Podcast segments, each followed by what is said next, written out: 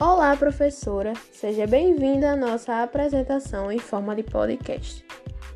Nosso grupo é composto por Ana Caroline, Mário Luiz, Rebeca Stephanie, Pedro Neto, Larissa da Costa, Lívia Grazielli e Rani Cleide Paula. O nosso trabalho é desenvolver e discorrer sobre os sistemas colaborativos e os sistemas de processamento das transações. Portanto, nosso grupo resolveu dividir este trabalho em duas partes. Cinco pessoas ficaram responsáveis pelo relatório e três pessoas ficaram responsáveis por discorrer e desenvolver este podcast, que serão eu, que já está falando, Lívia Grazielli e Rani Cleide Paula. A seguir, começaremos a apresentação do podcast.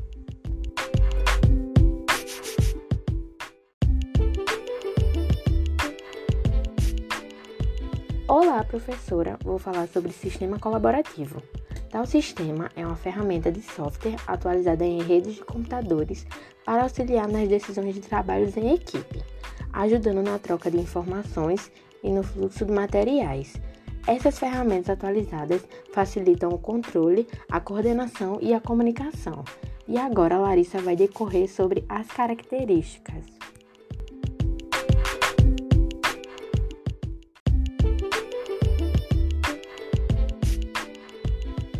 Bom, as características dos sistemas colaborativos são acesso mais rápido e com custo-benefício que cabe no bolso, com direcionamento às redes confiáveis, acesso de modo remoto e podendo ter uma troca de informações em tempo real, a confiabilidade na proteção da informação, diminuição nos custos de deslocamento, já que possibilita o uso remoto, dados de forma atualizados e confiáveis e um grande espaço para armazenar seus arquivos e projetos.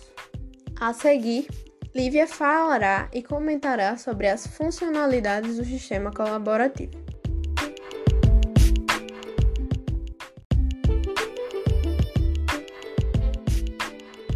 O sistema colaborativo possui muitas funcionalidades. Temos como exemplo o Microsoft Teams. É um aplicativo onde pode ser realizada aulas acadêmicas, sendo de forma remota e síncrona. Temos também o Google Sala de Aula, onde podemos realizar atividades no momento assíncrono, que uma determinada equipe de docentes disponibiliza contendo data e horário de entrega. A seguir, começaremos a falar sobre o sistema de processamento das transações.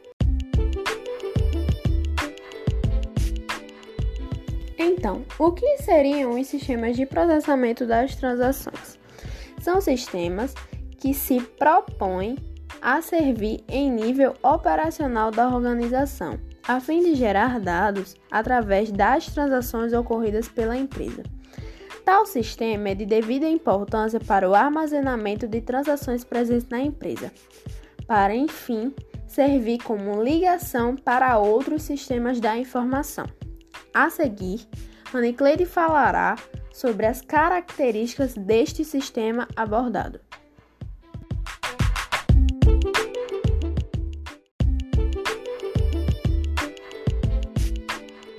Características de sistemas de processamento de transações.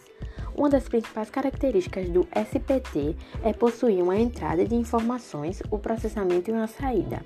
A organização precisa possuir um grande banco de dados para lidar com a enorme quantidade de entradas e saídas. Os processamentos lidam com coleta, manipulação e armazenagem de dados. Resultam na produção de documentos que envolvem a saída de registros. O SPT atua como uma ponte que se liga a outros sistemas de informações.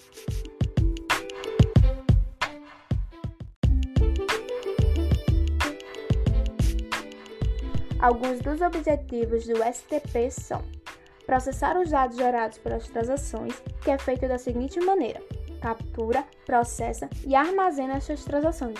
Com isso, produzem uma grande variedade de dados em documentos, que faz relação com as atividades rotineiras de uma organização, tendo também o maior grau de precisão possível dentro do software, que faz uma verificação nas transações feitas por pessoas ou até mesmo por sistemas de computadores, trazendo assim mais confiança e garantindo que não haja possibilidade de erros no processamento destas transações.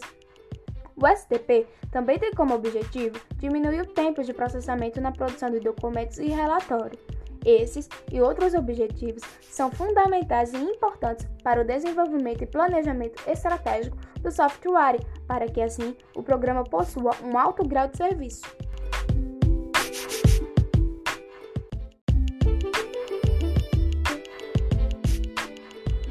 Alguns dos tipos de aplicação do sistema de processamento de transação. No controle de estoque, o sistema é responsável por gerenciar todos os bens a qual estão estocados. Também verifica a entrada e a saída destes bens. Cada estocagem possui suas variações.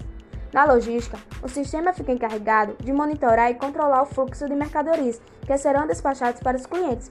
Este meio faz ligação com as atividades logísticas de uma empresa, que são constituídas por quatro níveis de funcionalidade. São eles transições, controle de gestão, análise de decisão e planejamento estratégico. No financeiro, ele tem como responsabilidade a administração de recursos monetários ativos da organização, abrangendo categorias de processo. Um exemplo ao qual podemos citar é o processamento de pedidos.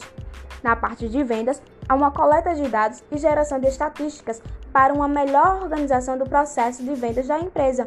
Com isso, possibilita a antecipação de tendências econômicas e oscilações do mercado, e isso ajuda na tomada de decisões futuras a qual a empresa necessitará tomar.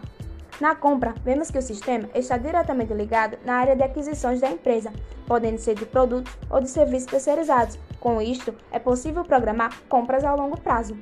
Desde já, agradecemos pela sua atenção, professora.